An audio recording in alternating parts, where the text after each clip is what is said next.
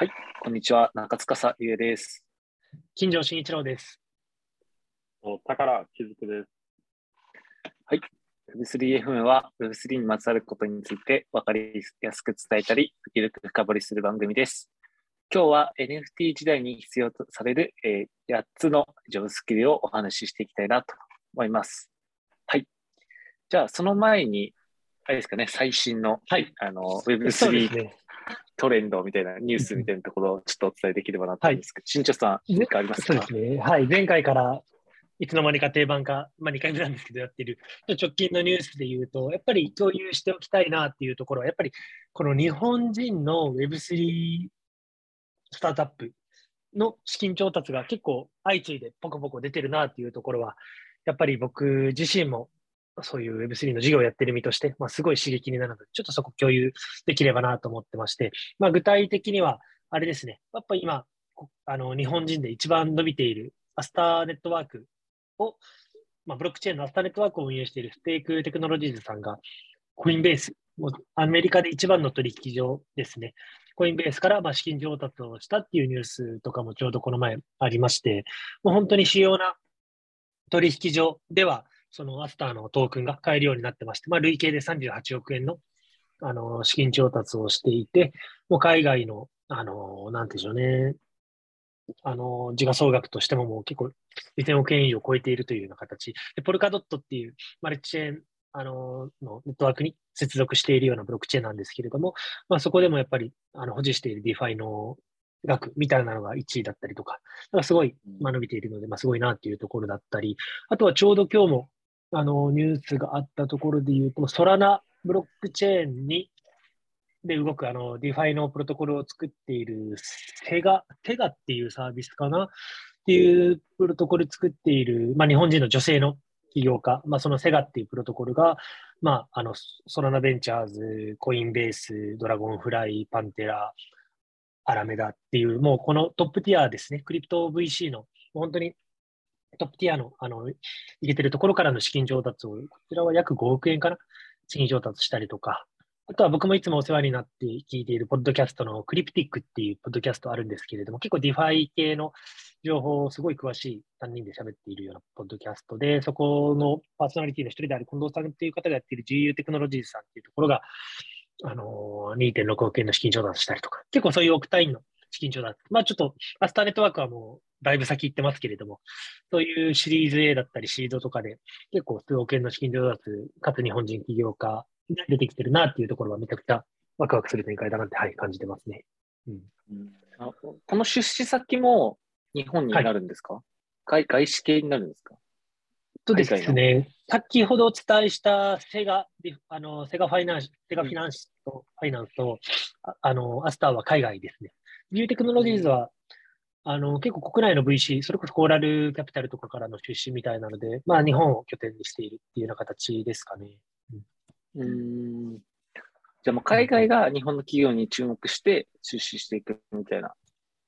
中になっているような感じってことですかね？ GU Technologies さんは国内のあの VC とかからの調達だったりする。これはまあ国内に関してではあるんですけれども、そういうところですね。まあそれ、まあ、あの海外がそう関係なく、まあ、日本人の起業家がの成功事例、まだ成功、これからやっていくところではあるので、まだ成功とは言えないと思うんですけど、まあ、億単位の資金調達の事例がポンポン出てくるっていったところは、うんうん、もっともっとこれにモチベートされたような起業家だったり、事業だったり、まあ、投資家だったりっていうのがどんどん動いてくるのかなと。思いね。やっぱり海外のそういうトップティアの VC も、それこそアンドリーセンとかセコイアとかが、ま、もうめちゃくちゃトップだとしたら、まあ、そこに隣りようなマルチコインだったり、ドラゴンフライだったり、ポリチェーンだったり、まあ、そういった特化型のクリプト VC がおりますので、やっぱそういったところの人脈だったり、ノウハウだったりっていうのが日本人に降りてくるっていったところは、まだまだ、うん、あのー、ワクワクするところというか、伸びしろがあるなっていうのはすごい感じているところですね。うん、うん。アジアとかで見ると、はい、日本はどうなんですかね？まだまだ。うん、まだまだなんじゃないかな。遅れ遅れてる方なんですかね。うん。うんうん、じゃないかな、まあ、それこそね、国内でトークン整理もできないっていうところの規定とかもやっぱりあったりするので、まあ、他の国もできないところもあるとは思うんだけれども、そうだね、うん、まあ、そうだね、まあでも海外でやっぱりあの移転してチャレンジしているような企業がもたくさんいるので、どんどんあの日本人の企業家っていったところで評価されるような世界観が来るとめちゃくちゃいいなとも思いますけどね。うんうんまあまあ、それに続くように、ちょっとはい、僕らのプロジェクトも成果をさせたいなという、はい、思いでやっておりますけれども。うんうん、ちなみに新潮さんは資金調達は今どのぐらい？あそうなんですよ。ちょっと動いていて、まあ、まだ正直情報集めだったりとか、あの、ヒアリングのディスカッションフェーズなんですけれども、うん、まだまだこれからですね。やっぱりフルベットしていくために、資金上資金調達をして、今の YourDAO と SwapOut のプロジェクトにフルコミット早くしていかないとなというのは思ってますね。うん、はい。ありがとうございます。はい。でしたら、もう一つだけちょっとニュースがあるんですけれども、ちょっとこれも、あの、面白い、面白いなというか、紹介しておきたいなと思ったのが、ApeDAO っていう DAO がなんか解散するみたいなようなニュースが昨日、一昨日ぐらいに出てまして、え、ちなみに高田君、ApeDAO って知ってるよね？はい。 BAYC の関連の DAO ですよね。はい。そうそうそうそう。この Bored Ape Yacht Club の NFT を買い集めるための DAO みたいなような感じだったんですけど、いくら持ってたんだっけ？結構な数を持っていた。例えば100枚近くだったっけな ?84 枚とかだったっけな？持っていた DAO で、まあ、その、やっぱり今一番価値がついている NFT をめちゃくちゃコレクションしている。コレクターとしては3番目なのかな多分。その運営とかをを含めると3番目をに数を所有しているような DAO で、もう1万4000イーサ分ぐらいの価値になっているというか、うん。合計をすると、うん。もう結構な額になっているようなものなんですけれども、なかなかそこからのビジネスモデルみたいなようなところを見出せずに、結局投票で解散になってしまった。みたいな、結構こんな大規模な DAO が解散ってなるのは珍しいよねみたいなようなところで話題になってましたね。うんううんん。うん、やっぱ一つの事例というか、うんね、何が原因、理由みたいな部分。そうだね。やっぱりせっかくこの BAYC のあの NFT をたくさん持ったにもかかわらず、そこをしっかりね、なんか価値として、あの生み出せなかった。ただ持ってるだけになっちゃっていて、持ってる NFT からしっかりリターンを出すっていうその仕組みを作り上げることができなかったっていったのがなんか理由みたいですね。だから面白いなと思ったのが、一つのビジネスモデルとして、めちゃくちゃたくさん、あの PC の NFT を持ってるわけで、それって商用利用 OK なんですよ。それを使って、例えばビールのラベルを作ったりとか、それを使って音楽作ったり、アニメ作ったり、全然していいよっていう CC あの、あの、ものになってるんですけれども、まあ、なのでいろんな企業、それこそアディダスとかもそことコラボしてたりしてるんですが、そういう感じで企業にそのライセンスを一括でこの NFT のあの提供するみたいなようなビジネスをやっていこうってなってたらしいんですけど、そのコミュニティの投票で、それはダメ、嫌だ、みたいな感じに反対意見の方が多くなっちゃったみたいで、え、じゃあもうこれで売り上げというかリターン出せないじゃん。もうこれのままじゃ運用していけないけど、どうする？解散する？しない？みたいな感じだったら、解散するっていう方向の投票が多くなっちゃったみたいで、じゃあもうみんなの意見を反映して解散しますか？みたいな感じになったっぽいですね。うん。うん。そうなんですよ。もうだからやっぱりこれも投票、過半数投票で意思決定をされる、まあ、DAO のモデルになってますので、うん、っていうのがある。っていうのは結構ね、まだまだ伸びしろがあったにもかかわらず、なんかそこに対して反対票を投じる人がいたおかげで、しかもなんか面白いのが、これ持っているトークン、エイプトークンっていうのを出してるんですけど、トークンの保有量に応じて声が大きくなる投票の仕組みになっていて、一人の人が結構3、4割近くの持ってたんですよ。もつまりその人の投票次第でイエスにもノーにもなるような人がいて、もうその人が解散っていうような意思決定をしちゃったから、結局解散になったみたいなようなのも一つの理由としてあるみたいですね。もうだからなんかそれって そもそもワークしてないよねみたいな話だったりとか、こういう重要なビジネスモデルの意思決定も、なんだろうね、こういうみんなで決めてよかったんだっけみたいな、うん、ななんかいろいろと考える余地がある、うんうん、事例なのかなっていうのは、はい、感じてましたね。うんうんはい、ありがとうございます。はい。うんなんか、うん。まあ、こういう、まあ、最新の、まあ、ニュースみたいなところも届きつつ、うん。あのーお話しできればなと思うんですけど、はい。じゃあ、まあ、前段も、まあ、10分ぐらい、こう、お話ししたかなと思うので、はい。早速、まあ、本題の方にいければなと思いますが、まあ、今回のテーマで言うと、NFT 時代に必要とされる8つのジョブスキルみたいなところではあると思うんですけど、今回このテーマにした理由とか何かありますか、実は、えっとですね、まあ、まあ、正直、この 8NFT Job to Watch っていう記事がですね、結構バズっていて、まあ、NFT、あの、NFT 時代の8つのジョブスキルみたいな記事なんですけど、まあその記事が面白かったので、その記事をちょっと紹介しながら、一個一個のトピックについてなんか掘り下げていったら面白いんじゃないかなっていうのはあります。で、あと僕も今、あの、一つプロジェクト、関わっているプロジェクトで、あの、IEO の予定をしているプロジェクトがあるんですけれども、やっぱそれをいかにあの盛り上げていくために、まあ、最初として NFT をエアドロップしていくような形、ホワイトリストキャンペーンみたいなのをちょっと考えているので、まあ、NFT をどう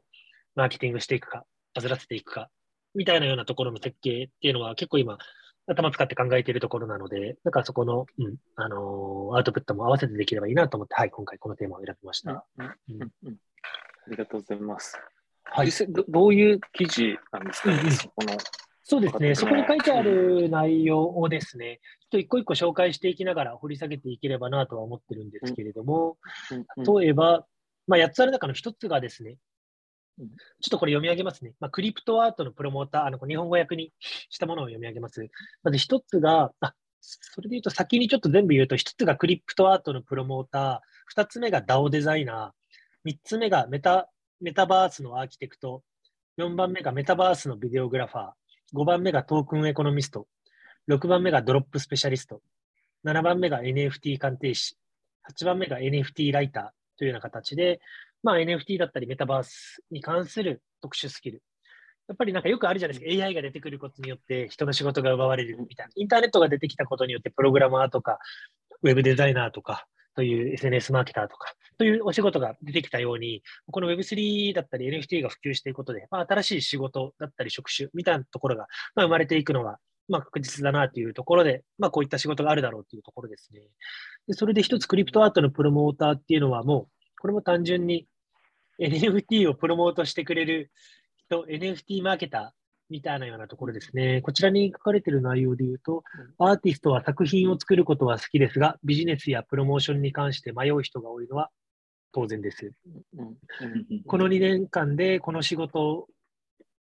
のあの規制に富む、気象に富む専門家に委託しようとするクリプトアーティストが増えているのを見てきました。クリプトアーティストの人気が高まり、シーンが飽和状態になると、サービスを提供するクリプトアートプロモーターが増えると思います。みたいなところですね。まあ、やっぱり作り手の数だけが増えても、オーディエンスに届ける、オーディエンスのね、アテンションだったり時間は制限がありますので、まそこのマーケターみたいなのは、プロモーターっていうのは必然的に出てきますよね。なるほど。NFT マーケッターができるわけですね。そうですね、そうですね。うん、そこに特化した人はできるでしょうね、確かに。うん、もう今もなんかいそうですけど、まあそんなでもいないか、それだけでやってる人はいないか。まあ NFT 今までの、うん、あえっと、今までのこういうプロモーション的なのと、えっと、NFT っていうのは、どういったなんか違いみたいなのが出てくるんですかね？だからあれだよね、今までだったら仮にだけど、こういう、なんだろう、コモディティだったらシャンプーをどうやって売るかとか、このお菓子をどうやって売るか、このビールをどうやってあの人に届け、4P みたいなのあったじゃん。なんかプライス、あの、プレイス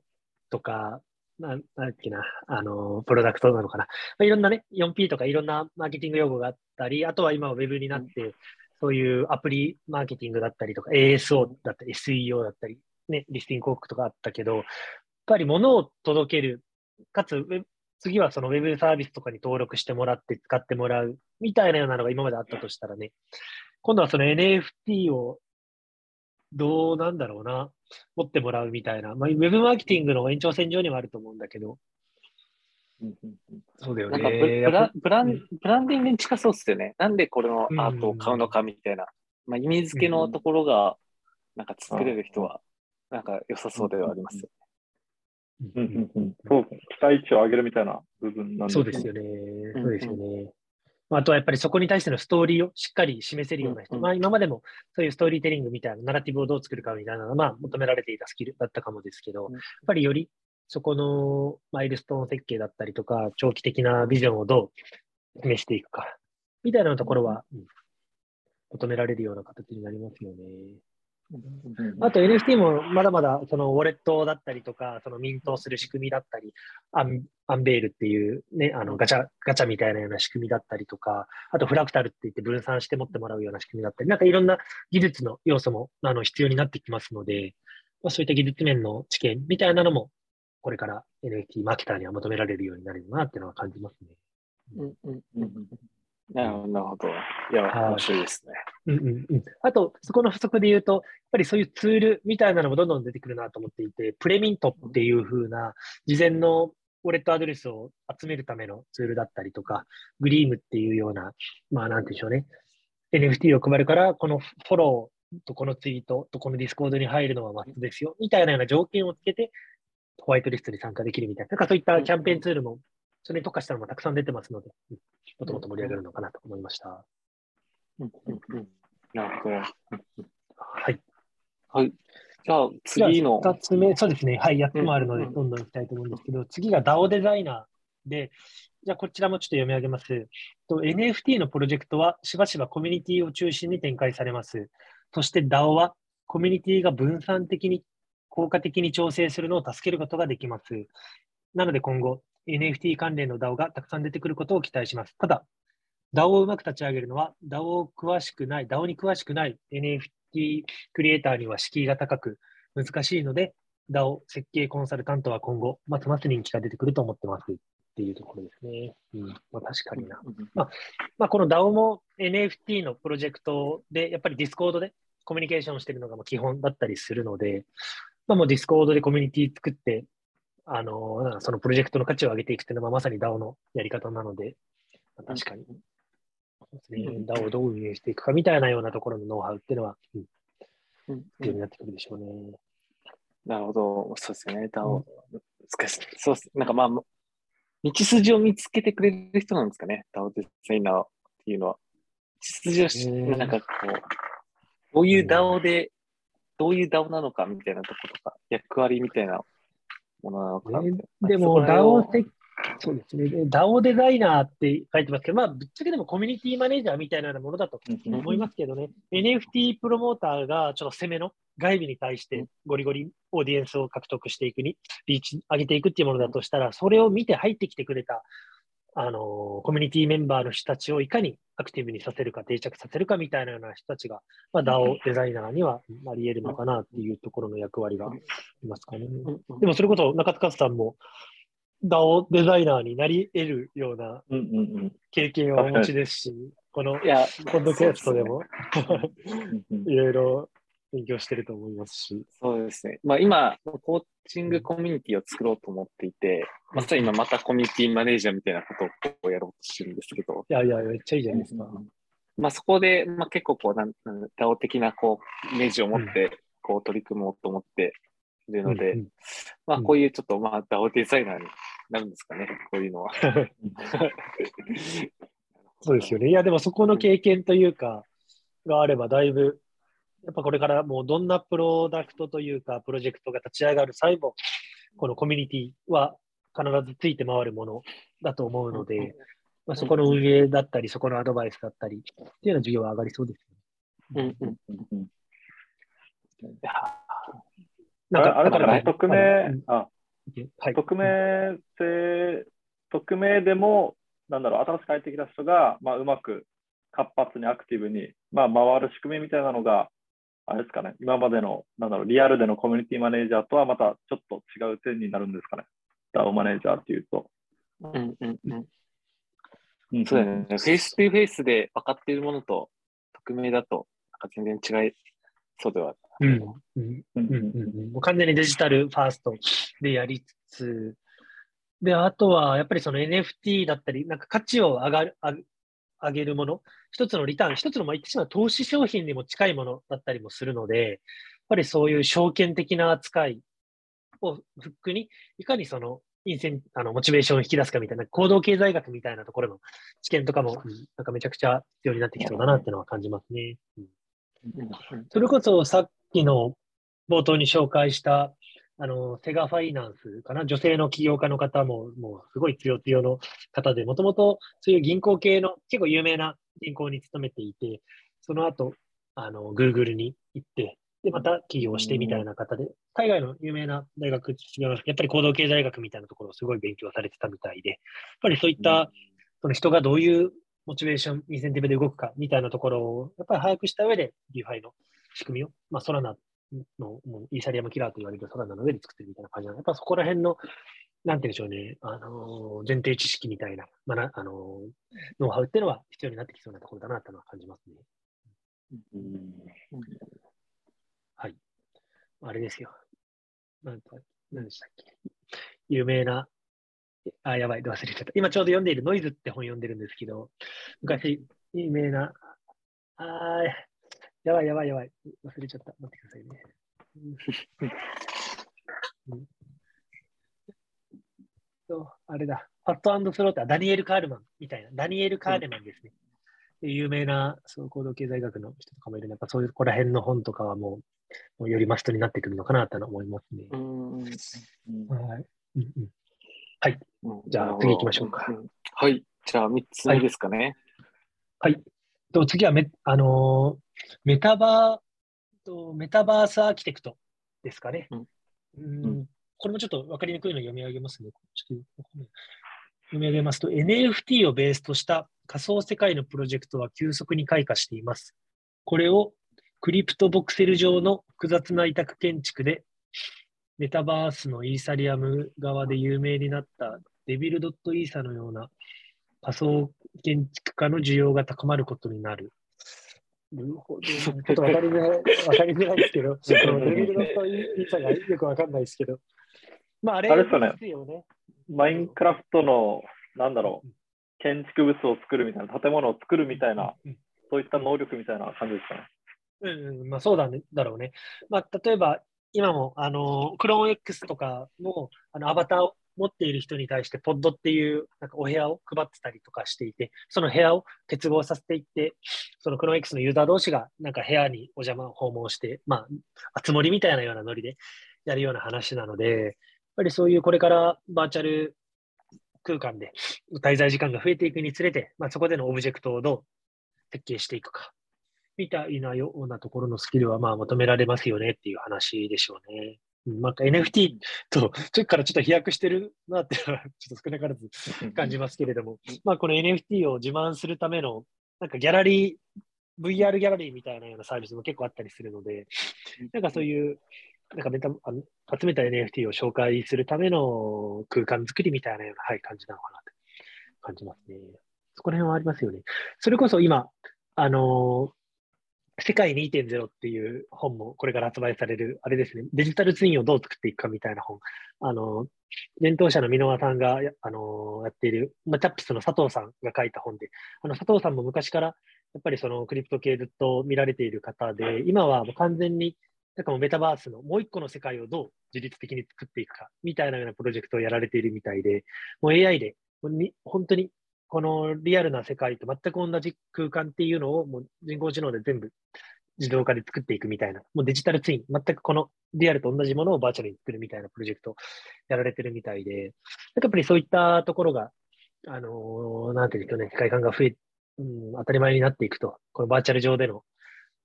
なんだろうな、オブジェクトというか、ものをどう作っていくか、みたいなような需要は、ますますま求められるだろうなっていうのは、確かに僕も感じていたところでした。うんですかね。あとあれですよ。やっぱり、前何回か話したと思うんですけど、あの、ブレンダーっていう、その 3D オブジェクト版の Photoshop みたいなサービスがあるので、やっぱりそういったようなスキルとかは、これからめちゃくちゃ、うん、あの重要なものになってきそうです、うん。なるほど。なんか今の職業から、こう、うん、なんかステップアップっていうか、ってなった時に、今の職業の人がそういう道もあるよねっていうふうに考えると、今で言うとどういう職業の人たちなんですか？ Unity 触ってる人たちとかですかね？あでもそうですね。そういうゲームエンジンとかもそうですし、もう少し分かりやすく言うと、全然 AI とかイラストレーターとか、フォトショップを触っているデザイナーさんもいらっしゃると思いますし、それこそ UI、UX デザイナーで Figma とか触ってるデザイナーさんもいると思うんですけれども、そこの延長線上で2次元のもの、もう本当にスマホ上に表示されるデザインを表示するんじゃなくて、3次元のものをデザインするっていうようなところは結構わかりやすい延長線上ですよね。うん、だからやっぱそれを作れれば、もう本当に単価も全然違うような単価になりますし、で、かつそういったところに発注するのは、結構予算を潤沢にあるゲーム系の会社とか、メタバース事業に参入してくるような会社さんが、そういう 3D オブジェクトを作れるデザイナーさんっていったところをこれから探すようになると思うので、めちゃくちゃいい、あの仕事になると思います。うん、なるほど。なんか建築のデザイナーとかが、なんか良さそうですよね。うん、そのままそうですね。なんかそういうものとかっていうよりかは、空間を作れるとかっていうのはめっちゃ重宝されると思いますね。うん。なるほど。もう若い10代とかのあれですかね、10代の人たちがより強い職業になっていくんですかね。確かにネイティブというか、もう小さい頃からそういったマイクラとか触ってるような世代たちが上がってくる職業な気がしますね。うん、マイクラとかフォートナイト、ロブロックスとか、やっぱりああいうなんだろう 3D の空間で自分がそこに没入した形で世界を楽しんでるような人たちと、もうこの二次元のゲームしかやってない人たちとでは、そこの発想全然違ってくると思う。そういうメタバースネイティブみたいなような若い人たちのクリエイターがどんどん生まれてきそうだなっていうのは感じますね。子供できたら絶対マインクラフトやらせですよ。いや、本当そうですよね。なんかアメリカではもうめちゃくちゃ義務教育ぐらいになんか触らせるっていう話聞いたんですけど。ええー、はいはい。なんか聞きました、マインクラフト。すごいよな。うん。あそこも、はい、あれですからね、ま。マイクロソフトの会社ですからね、関連会社ですからね。マイクロソフトも最近、アクティブリザードだっけ、アクティブビジョンだっけ、なんかで大きいゲーム会社を数兆円で買収したりとかしたりして、ホロレンズとかも、あのー、ね、なあのマイクロソフト持ってるので、なんかいろんな面白いアプローチがマイクロソフトからも出てきそうだなっていうのを感じてますね。マイクラフトつながり。うん。うん、うん、面白い。はい。ありがとうございます。はい。じゃあ、4つ目ですかね。はい。4つ目が、んとですね、まあ、これもちょっとメタバース系のあれなんですけど、メタバースのビデオグラファーっていうところで、はい。これどういったことかというと、イーサリアム側のメタバースといえば、ライブイベント、スポーツ、CM、ドキュメンタリーなど、様々なものが見れるようになるのはもうすぐです。メタバースの出来事を記録し、文書化したい人は増えるので、パラドックス .isa のようなメタバースのビデオグラファーのエコシステムの参入が増えると予想されます。なるほど、なるほど。なるほど。これもすみません、僕も今初めて読んだ読んだ読んでるんで、僕も今。な んで紹介しようと思ったんですか？はい。まあ、新鮮なね、新鮮なご意見が聞けるんで、それがまあ一つの楽しみだと思っていただければ。パラドックスイーサもちょっと予習できてなくてあれなんですが。ね、じゃあもう、あれですね、メタバース内が、はい、じゃあ録画みたいなとこがされるから、うん、じゃあそれをまたこう編集していって、うん、CM とか、そういうふうになっていくってことってことですよね。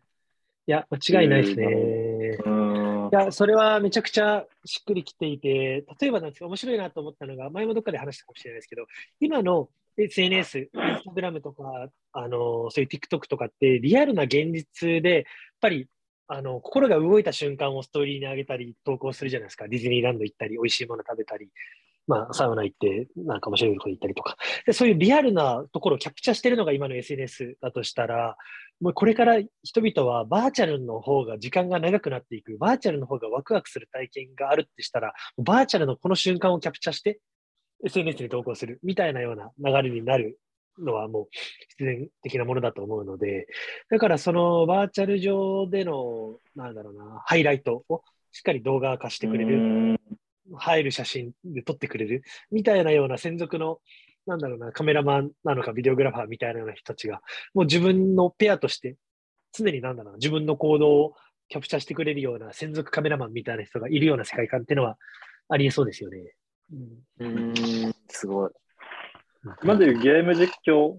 に近いんですかね？ゲーム実況というか、えっと、なんだろう、自分のプレーを載せるみたいな、その唯一無二の瞬間を上げてるみたいな。それに近いと思う。うんうんうん、で、それを、まあね、全部から選べって言われても、そんな見る時間とか、また改めて見直すとか不可能だと思うので、この瞬間良かったんじゃない？みたいなような感じで提案してくれるようなサービスだったりとか、っていうのがなんか出てきそうですね。で、なんかいい感じにギュッと15秒に縮めた動画にしてくれて、まあそれを TikTok に上げるだったりとか。今もね、YouTube とかでもゲーム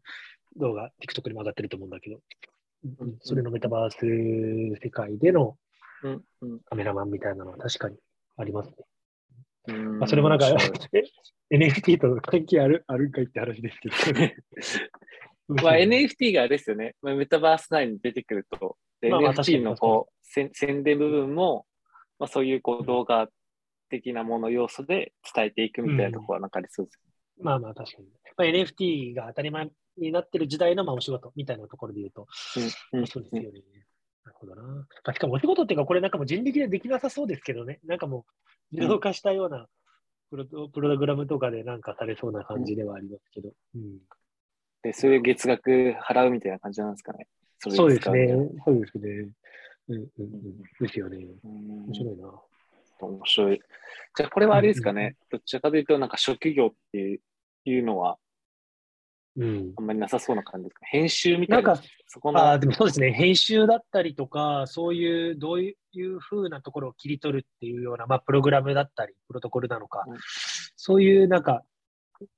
なんすかね、メタバース時代のなんか SNS になり得るようなもの？になるかもしれないですね。もしかしたらそれ自体が。うん。なるほど。ありがとうございます。はい。じゃあ次、あ、大丈夫ですか？また。あ、すみません。それで言うと、ちょっと文脈違うかもですけど、ちょうど今日もニュースで紹介したいなと思ったのが、と話通じるなと思ったのが、一つ面白いところがあって、 context dot、context dot app っていうと、あのー、サービスがありまして、これ面白いなと思うのが、NFT のニュースフィード、NFT のタイムラインみたいなようなもののサービスで、面白くて、例えば、えっとですね、例えば、ちょっとそうだなと、ちょっと一瞬画像を共有すると、あの、二人に分かりやすく。こういう感じで、例えばこの Friends With Benefits のメンバーの、このトークンを持ってる人がどんな NFT を買ったのか、ウォレットに入れたのかっていったのが、フィード上で分かるんですよ。こういう形で、この Flamingo DAO のあのトークンだったり、そこに所属しているような人だけのが持っている NFT がフィードで流れるみたいな、この CryptoPunks ホルダーが買ったあの NFT っていうのが、この時系列でこれも2分前にこれを買ってるよとか、これ4分前にこういったものを買ってるよみたいなのが流れてくるっていう風なサービスが結構面白いなと思っていて、まあ、つまり、なんて言うんでしょうね、こういう NFT 版の SNS、NFT 版のニュースフィードみたいなような概念もあったりするので、まあ、これも一つの、なんでしょうね、キャプチャされているような状態にもなり得るのかなとも思ったりとかしました。うんうん、ね、まあ、これを見てね、どんな NFT が今熱いのか、もうアンテナめちゃくちゃ張ってる人たち、めちゃくちゃセンスある人たちは、どの NFT に注目をしてるのか、みたいなところを見て、じゃあ俺もこれを買おう、みたいなような形で参考にする人っていうのは、まあ、まあ増えてきそうだな、みたいなのもありますね。うん。一応メディアみたいな感じなんですかね。そうです。NFT、SNS みたいなような感じなのかな。うん。うん。うん、そうですよね。なるほど。はい、じゃあ、ここで何か取り上げられたら、一気にこう価値が上がるみたいな可能性もあるっていうとこあありえますね。ここの、まあ、有名な方がここで名前見てわかるので、あ、この人有名な人がここで NFT これ買ったんだっていうのがもうすぐわかるというか、まあ他にもツールありそうですけどね。なんかチェック入れていれば、この人のウォレットに新しいなんかアイテムが入ったら通知を来るみたいなとか、ありえますよね。やっぱり先ほどのマーケティングのところもありますけど、やっぱ誰が持ってるかによって結構 NFT の価値は変わったりする部分多いので、まあ、こういう、あの、そうですね。結構トレード、あの DeFi の領域でもよくあるんですけど、ウォレットの経歴っていうのは全部追えるので、可視化透明性あるというか見えるので、このウォレットがどんなトークンをどのタイミングで買っていつ売ってるのかみたいなところ全部わかるんですよね。それと同じような動きをすれば、まあ、損はしないだろうみたいなような形で真似した運用方法をやるみたいなの結構あったりするので、まあ、それと同じような、NFT の、あのー、売買みたいなのも全然あり得るなっていうところが、これを見て感じたところで、ちょっと話飛びましたが、はい。はい。じゃあ、次、はい、次でいきますかね。はい。はい。次がですね、トークン、トークンエコノミスト。まあ、これは結構聞き慣れた言葉かなと思うんですけれども、簡単に説明しますと、NFT プロジェクトは新しいトークンのリリースを効果的に設計するために、トトークノミクスの専門家をますます活用するようになるでしょう。NFT ゲームの代表格である Axie Infinity が、あの、AXS トークンの設計に Delphi Digital のコンサルティング部門をあの採用したことを思い出してください。今後大小のプロジェクトが同じような支援を求めることが予想されますと。なるほど。出ましたよ。トークンエコノミスト。どうです？中塚さん、この言葉聞いたことありましたっけ？いや、僕はなかったですね。初めてですか。まあなんか意味合いは、はい、全然こう、聞いたらわかるよなって感じ、そうですよね。もうやっぱりどのトークンをいくら発行して、どの割合を誰に持ってもらうのか、みたいなようなところは結構重要、重要な、うん、スキルだなっていうのはありますね。確かにこれ。うんうん、なんか株式株式のアドバイザーみたいな感じです。いやまさに、まさにそうですね。うん、本当に運営側がいくら持って、どういった時間軸で放出をしていくのか、そういう最初の NFT ホルダーにはどんだけトークン持ってもらうのか、株主にはどんだけ持ってもらうのかってところは結構、一回決めちゃうと、もう後戻りなかなかできないような領域なので、結構責任重大ですし、複雑ですし。うんうんそうですよね。なんか、そうですね。宝君的になんかある、そこに対してのインサイトというか。あまあ、あれですね、うん、アクシーもなんか経済学者雇ってるみたいな話ありますよね。経済的な知識がなんか求められてくるんだろうな、みたいな感じですよね。そうだよね。それあでもそれがまさに今言ったデルフィデジタルっていうコンサルティング会社の人じゃないかな。うん、そういう経済系の、うん、専門家っていったところで。あそうだよな。なんかそういうプロダクトを作るような人たちなわけであって、そういう経済合理性だったりとか、あのそこを研究しているような人たちではないので、ぱりそういう専門家を入れるレベルでちゃんと設計して、まあ、よく言われるのはやっぱ国を作るようなものだみたいなような形でよく言われたりすると思うので、やっぱりそういう長期的な設計、ちゃんと秩序が保たれるようなルール作りみたいなようなところは、うん、そうですよね。必要になってくるのかと。まあ、ワンもあの賢い神々の方々があの仕組みとか石膏事例作っていただいて、それをあのマニュアル化していただいて、賢くみたいな、一般ピックの、そこのベストプラピックスみたいなところはそうですよね。もっともっと出てくればいいなと思いつつ、といってもやっぱ時間もかかるものなので、うん、やっぱりなんかもう5年かけて、10年かけてどう排出していくか、みたいなような仕組みで、やっぱ皆さん設計してるようなので、うんうん、なるほど。まあ、結構そこを見せるともう、波状しちゃうみたいなところもあったりもするので。うんうん、はい。うん、はい。はい。うん、じゃあ、次いきますか？はい、はい、6番目が、ドロップスペシャリストっていう、また、ちょっとラインの名前ですけど。はい、じゃあ、ちょっと今伝えます、あの、説明しますね。現在入手可能、入手可能なツールとチュートリアルを使えば、簡単な NFT コレクションドロップの準備と立ち上げを簡単に行うことができます。しかし、よくある落とし穴を避けながら、回収者のニーズを満たす NFT ドロップを設計することははるかに困難です。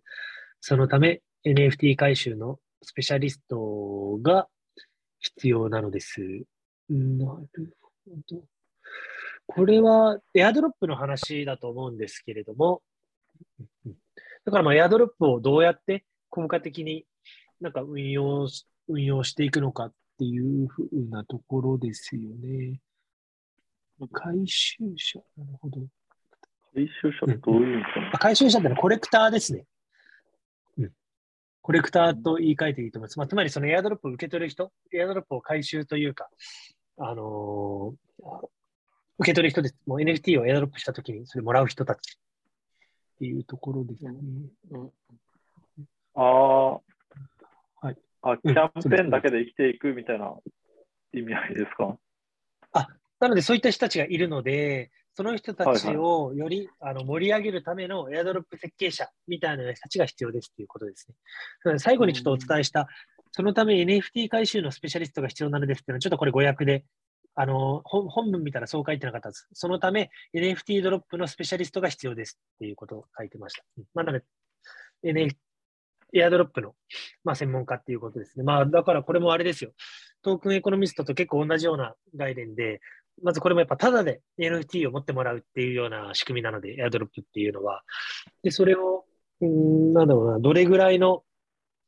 あの、ウォレットアドレスもどれぐらいの人に、どういうふうな文脈を持たせた NFT を最初持ってもらうのか、だったり、どういったデザインの NFT を持ってもらうのか、持ってもらうことによってどういうふうな付加価値が今後あの、エアドロップをもらった人たちには価値がもたらされるのか、みたいなところを、まあ、ちゃんと考えた上での、エアドロップの仕組みを作りましょうって話ですね。まあ、なので正直一番目のクリプトアートのプロモーターと結構近い要素があるのかなとは思うんですけれども、そんなところですね。で正直僕も今ですね、そのトークンセールの成功させるために、もう即日完売、トークンセール、何あの何億枚っていうようなトークンを発行するんですけど、それを完売させるために、最初のやっぱバズを作るために、この NFT のエアドロップキャンペーンみたいなのを事前にやる予定だったりするんですけれども、やっぱりどういうふうなあのツールを使ってウォレットアドレスを集めるのか、どのようなクリエイティブにしていくのか、それを欲しいって思ってもらう動機づけはどんなものなのか、今後やるトークンセールとこの NFT のあの紐付けだったり文脈性ってどこにあるのか、みたいなところを、うん、結構やっぱり考えているようなところなので、結構エアドロップは、なんてまあ、適切にあれば盛り上がるような施策ではあるんですけれども、まあ、そこをどう適切にやっていくか、みたいなようなところは、うんうん、まあまあ重要なんだなっていうのを、これ話聞いて感じましたね。うんまあ、先ほどもちょっとお伝えしたプレミントみたいなようなサービスとか使えば、結構簡単に事前のエアドロップ用のアドレスを集めることもできますので、うんまあ、それを作っただけでは人来ないので、じゃあどんな付加価値伝えてどんなマーケティングをしていくかみたいなようなところがまあ重要なのかなっていうところですよね。うん。うんうんうん、エアドロップ。なるほど。なんかここはあんまり僕は、イメージがなんか、わかんないか。かなっていう。えでもエアドロップとか参加してみるといいと思いますよ。俺とは作ったとのことなので、例えば NFT エアドロップってツイッターとかで検索したら、この、例えばツイッターの下に、ウォレットアドレス書いてください、NFT あげますよだったり、ここからフォーム登録してくれたら NFT プレゼントしますよみたいなことをいろんな NFT クリエイターが発信してたりするので、うんうんうん、そういうのをまあただでもらえるもので。で、もしかしたらそれが何倍も価値に上がって、ただでもらったもので何万円にもなるっていうのはよくあることだったりするので、そういうのを試してみるのもいいかもしれないですね。うん。うん、なるほど。うん、はい。まあ、さっきも多いので、ちょっと気をつけた方がいいですけど、なんか変な、ね、変なものに、うん、コネクトしちゃったりして、全部中身取られちゃうみたいな、あの事件も結構あったりするので、勉強が大事です。うん。うんはい。はい。じゃあ次なんですけれども、7番目が NFT 鑑定士っていったところで、どういうことというと、うんとまだあの価値のついていない、まだ売り出しに出されていない NFT を正しく評価することは複雑な作業です。これまでいくつかの NFT 鑑定プロジェクトを見てきましたが、この分野はまだ本当に初期の段階だという印象です。今後、専門鑑定士や専門鑑定集団の活躍の場は広がっていくと思いますので、NFT の鑑定、分析能力はますます重要になると思います。というところで、まあ、最初いくらで売り出すかみたいなような話ですかね。これ、うん、どどんなやって鑑定するんだろう。そうですよね。なんか、なんかね、あの、何でも鑑定団みたいないう人たちが、なんか、そうですよね。いるんですかね、NFT 専門の。ね、もうその、そのフェーズまで行ってるのか、海外は。あ、でもいいですね。鑑定、鑑定士っていう箔がついたら、これ価値あるないよみたいなところが 言える、確かに確かに。めちゃくちゃいい肩書きっすよね。ね、だから多分これをやるとしたら、NFT プロジェクト作りました、これいくらでだったら売れると思いますか？みたいなような感じで聞きに行く人みたいな感じなのかな？0.1イーサで売ればいいのか、もう強気で1イーサで売り出した方がいいのかとか。それこそやっぱりね、値付けだったり数も重要で、あの青スティーブ・青木が青木バースのパスポートを NFT で売ってたんですけど、これも結構な数、2万枚ぐらい売ってたのかな。で別に価格も安くはなかったんですよ。0.3イーサぐらいの価格で売っていたりとかして、やっぱ結構売れ残ったりしてたんですよね。見てたんですけど。やっぱりそういう価格だったり、放出する数を見余ると、あのスティーブ・青木みたいな、もうグローバルで有名な人でさえも、ちょっと売れ残って、売れ残っちゃって。ちょっと恥ずかしいみたいなような、うん、やっぱりそこの、あれが、あの微妙な感じになっちゃうのもあるので、ここら辺の見極めみたいなのは重要かも、この人がこう作ったから、こんぐらい売れるだろうみたいな。作り手のなんかよるんですかね。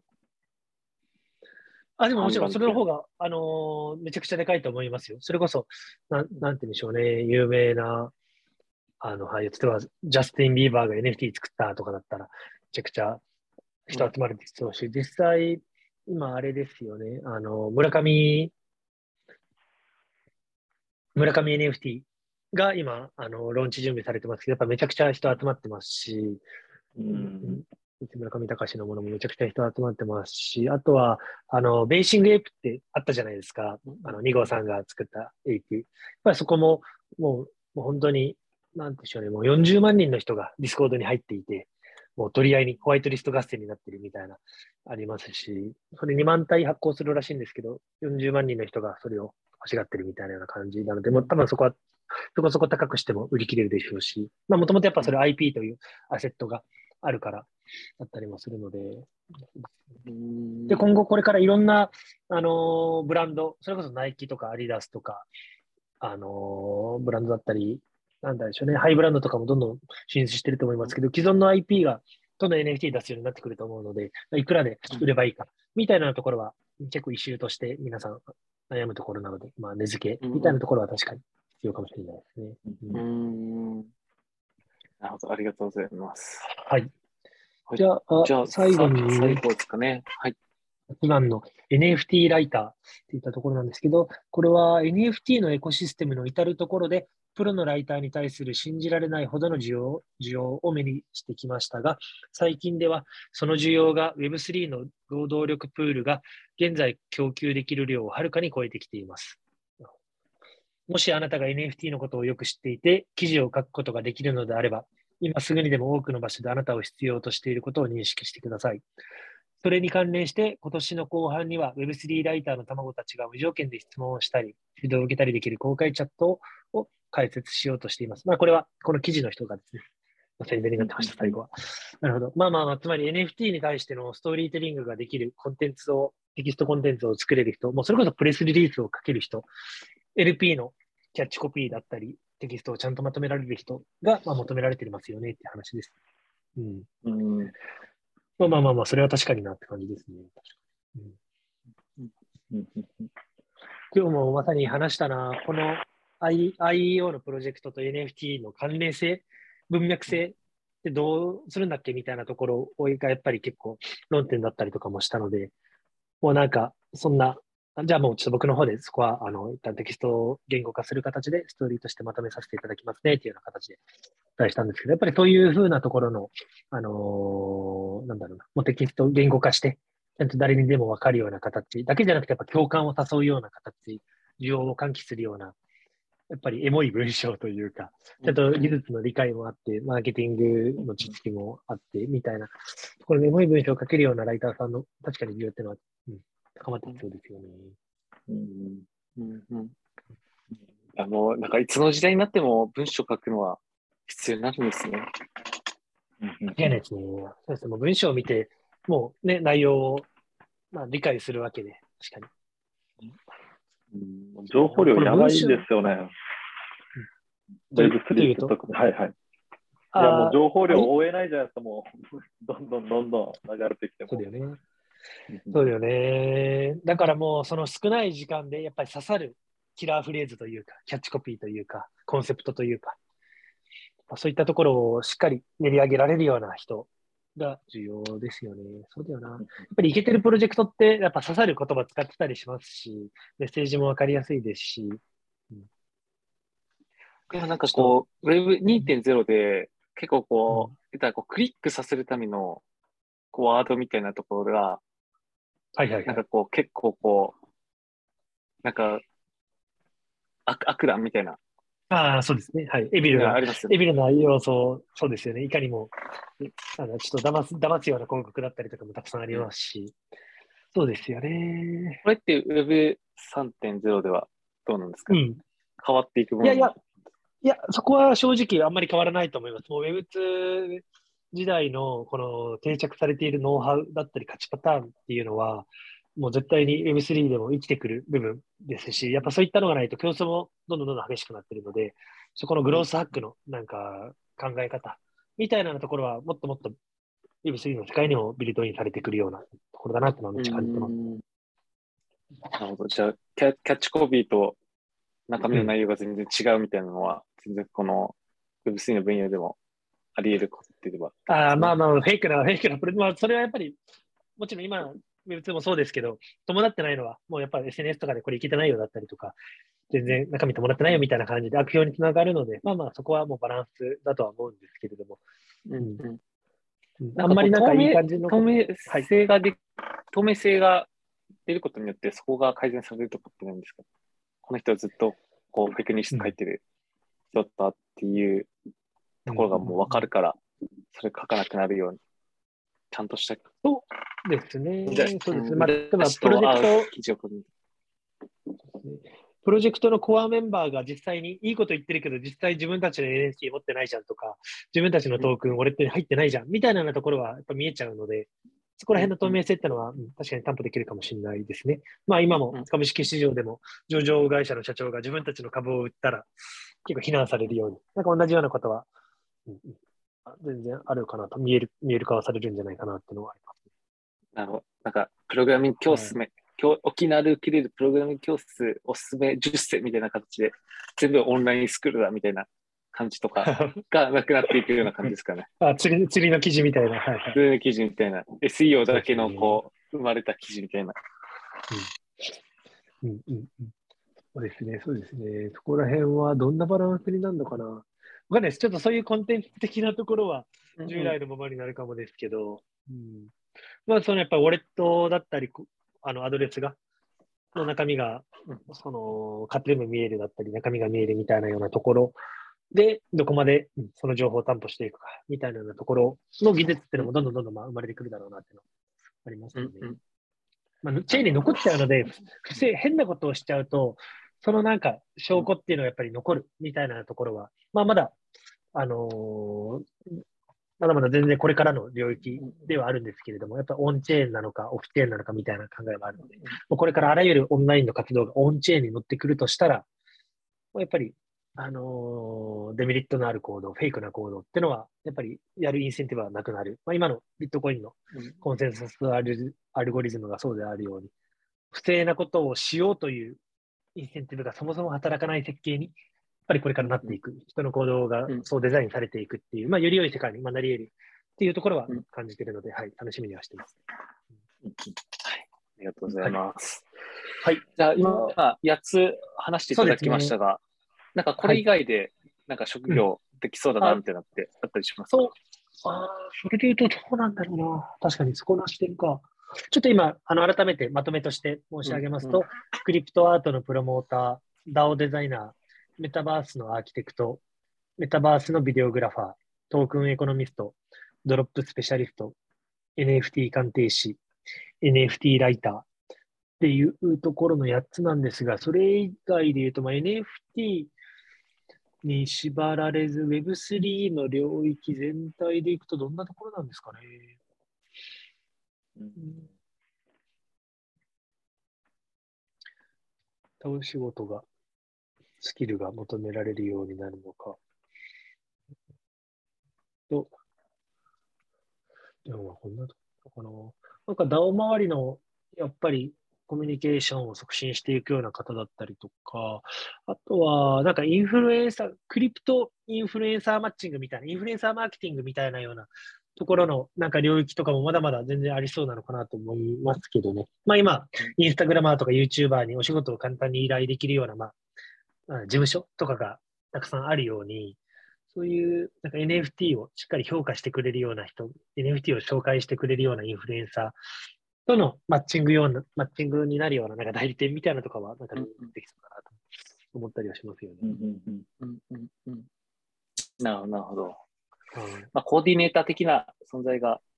そうですね。そうですね。そうですね。はい、あとちょっとまた別軸ではあるんですが、まあ、これから2000あの2020年代、まあ、これからの Web3 時代に、まあ、求められるスキル、こういったものがあるよね、みたいなようなのが言われてるんですけど、やっぱりこの秘密鍵管理のスキルみたいなところとか、あとはやっぱ DeFi の仕組み、あ理解だったりとか、やっぱり銀行とかに預けるよりも、圧倒的に利回りがよく、あの、簡易的に資産運用ができるものので、DeFi は。やっぱりそこら辺のスキルっていったところは、もうこれから株とか、そういう大テクみたいな領域あったと思うんですけど、まあ、DeFi に全部置き換えられていくような話がありますよね。まあ、あとは、うん、そのものかな。暗号化メッセージングだったりとか、デジタルフリーランス、暗号投資とかっていうところですかね。秘密一貫。なんか、このような、はい、スキルも大事ですよね、みたいなツイッターとかも結構バズってましたね。はい。もうこの Web3 系の DeFi をはじめ、暗号化管理はじめ、もうマストスキルになってくるので、ででやってた当たり前っていうような領域、はい、まだまだなってくるかなと思います。はい、ありがとうございます。じゃあ、あれですね、まあ、こう今の職業のご延長線上もあれば、新しく生まれていくようなこう仕事もこうあったりしつつだけども、うん、こう今の延長線上がなんか多そうですね。そうですね、そうですね。もう、このインターネットがビフォーアフターっていうよりかは、まあ、インターネットのもう少しあの延長線上にやっぱりこの Web3 もあるとは思うので、うん、その延長線上の方が多いかもしれないですね。うん、うんあと、やっぱりあのデジタルノマドみたいな人たちはもっともっと増えるでしょうね。まあ、つまり国を越えて、あの、ノマドするような人たち。今もスタバでお仕事するノマドっていう言葉も古いかもしれないですけど、フリーランスの人もどんどん増えてると思うんですけれども、この前、あの、イースデンバーっていう、まあ、イーサリアムの大きいイベントに行かれた方とも話したんですが、やっぱり非常にあの、もう国をまたいでフリーランスとして仕事をしている、もう全部 DAO とかで仕事をしている人たちもやっぱ非常に多かったとおっしゃってましたので、もうもっと本当に国、まあ今コロナでね、移動しづらいですけど、もうこれからもっともっと移動っていうのは、その反動で多くなってくるでしょうし、もうそういう、あの、英語ベースで、もうデジタル上、まあ、デジタルフリーランス、ディスコード上で仕事をする、みたいなような人たちも増えるでしょうし、で、やっぱりそういった人たちの向けのツール、お仕事ツールみたいなのは僕らも今たりもするので、そこも増えていくだろうなっていうのは、より加速度的に増えていくだろうなっていうのは感じてます。うん、なんか英語、英語スクールが一番盛り上がりそうです。あそもそも言語の壁みたいなところが乗り越え英語の価値、そうっすね。いないんで。もうそれこそ掛け合わせて、クリプト系のキーワードも難しいの多いじゃないですか。専門用語とか、うん、ステーキングだったりとか、まあ、そういうプロトコルだったりとか、やっぱそういう Web3 用語と英語を掛け合わせた、なんか Web3 系のあのプログラミング教室、Web3 教育スクールみたいなのビルドスペースだったり、最近だったら国内だったらアンチーンだったりとかするんですけど、そういう、なんだろうな、学習系のコミュニティかける、なんだろうね、英語みたいなのあるかもしれないです。日本人向けの Web3 を英語で学ぼうみたいな。いや、良さそうですね。めちゃくちゃ良さそうじゃないですか。うん、もうそうじゃないと、その会話ができないと、お仕事がやっぱりやり取りができないので。うん、そうですよね、はい。言葉の壁はなんか起きそうですよね。うん、うんはい、ありがとうございます。じゃあ、今日はこのぐらいですかね。かねはい。はい。じゃあ、またなんかこう、皆さんも聞いてる方々も、あの、ツイッターとか YouTube とかで、まあ、こういう職業あるんじゃないか？みたいなところがあれば、うん、あの、ぜひ、3FM のハッシュタグつけていただければ拾っていくので、うん、まあ、ぜひぜひよろしくお願いします。まあ、100名ぐらいは毎回聞いていただいているので、1人ぐらいは発信してくれたら そうですね。もうどんどんどんどん、はい。再生回数も増えてきて盛り上がっていければと思ってますので、盛り上がっていければと思ってますので。はい。はい。よろしくお願いします。じゃあ今日は、あの、これにて終わりたいなと思います。本日はありがとうございました。ありがとうございました。ありがとうございました。